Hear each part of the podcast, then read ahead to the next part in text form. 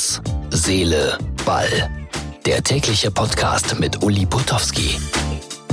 Ausgabe Nummer 189 vom 23. Äh, Februar 2020.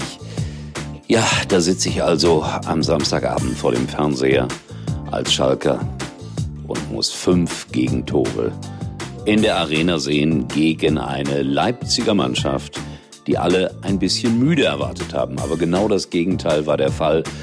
Schalke wirkte müde und Leipzig quick lebendig und das trotz Privatfliegern, irgendwie einer goldenen Rolex, einer Spielerfrau, die unzufrieden war.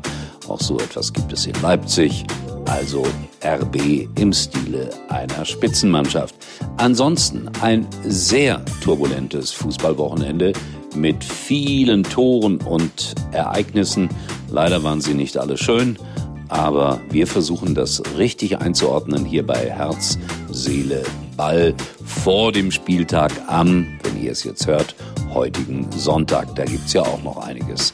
Und was mir auch gefallen hat, dass die Schalker Fans ihre Mannschaft aufgerichtet haben nach dem 0 zu 5. Das habe ich auch schon ganz, ganz anders erlebt auf Schalke.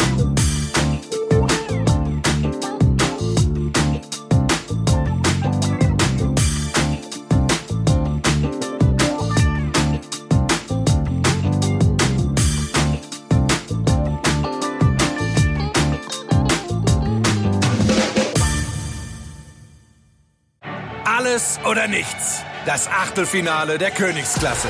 Chelsea gegen Bayern und Real gegen Man City. Live und exklusiv. Die UEFA Champions League of Sky. Garantiert bis Sommer 2021. Alle Wettbewerbe live ab 24,99 auf sky.de. Tja, das war die höchste Heimniederlage des FC Schalke 04 seit 1981. Und gegen wen hat Schalke damals noch höher verloren? Gegen den Nachbarn aus Bochum mit 0 zu 6. Das kann im Moment nicht passieren, weil die Bochumer zweite Liga spielen, aber die haben Gott sei Dank aus Bochumer Sicht 2 zu 1 in Dresden gewonnen und werden hoffentlich die Klasse halten. Ja, was soll man halten vom Auftreten des FC Schalke 04? Zunächst mal muss man festhalten, dass Leipzig wirklich klasse, klasse Fußball gespielt hat und dass die Schalker vielleicht ein bisschen überschätzt wurden nach den guten Resultaten der Hinrunde. Jetzt sind sie seit fünf Spielen ohne Erfolg und jetzt geht es nach Köln. Das wird eine schwierige Geschichte. In der gesamten ersten Halbzeit Schalke kein Schuss auf das Leipziger Tor abgegeben. Dennoch, ich habe es gerade schon erzählt, die Schalker Fans nicht aggressiv, sondern haben ihre Mannschaft aufgebaut und hoffen wir mal, dass es so bleibt und dass Schalke dann auch wieder zurück in die Spur findet. Der erste FC Köln dagegen, tja, der feiert richtig Karneval. Die Spieler neulich waren sie zu sehen als Musketiere und so sind sie aufgetreten bei Hertha BSC. 5 zu 0 gewonnen. Das soll mir einer erklären bei den Kölnern. So schlecht am Anfang der Saison, jetzt immer wieder gute Ergebnisse. Auf der anderen Seite, was ist da mit Hertha los? Klinsmann muss zurück. Nein, blöder Spruch. Nuri tut mir leid, weil er hat eine Mannschaft übernommen, bei der es vorne und hinten nicht so richtig stimmt. Und da müsste man jetzt auch mal ein wenig zumindest über Herrn Preetz sprechen, weil der ist ja dafür verantwortlich, wie die Mannschaft zusammengestellt wurde. Also Hertha eines äh, der Sorgenkinder, das man interessiert beobachten kann in dieser Saison. Ich denke, bis zum Ende wird das eng werden. Ein schlimmes Plakat gegen Herrn Hopp in Mönchengladbach beim 1 zu 1 gegen Hoffenheim. Wer gerade in diesen Tagen Menschen in ein Fadenkreuz stellt, der hat sie nicht alle dicht. Was mir aber gut gefallen hat, das war Manager Max Eberl, der sich dann da in die Kurve getraut hat. Ja, es ist nur eine Minderheit, es sind nur 50 oder 60 Leute, aber er hat sich da vorne hingestellt und hat gesagt, euch will ich eigentlich gar nicht hier im Stadion haben. Es war peinlich und Max Eberl hat sich entschuldigt. Aber es bleibt ein fader Beigeschmack, dass immer wieder solche Menschen in Fußballstadien auftauchen. Man muss nicht alles gut finden, was Hoffenheim gemacht hat, aber eine solche, ja, wie soll man das nennen, dumme Protestaktion, wenn das überhaupt so zu bezeichnen ist, ist einfach Blödsinn.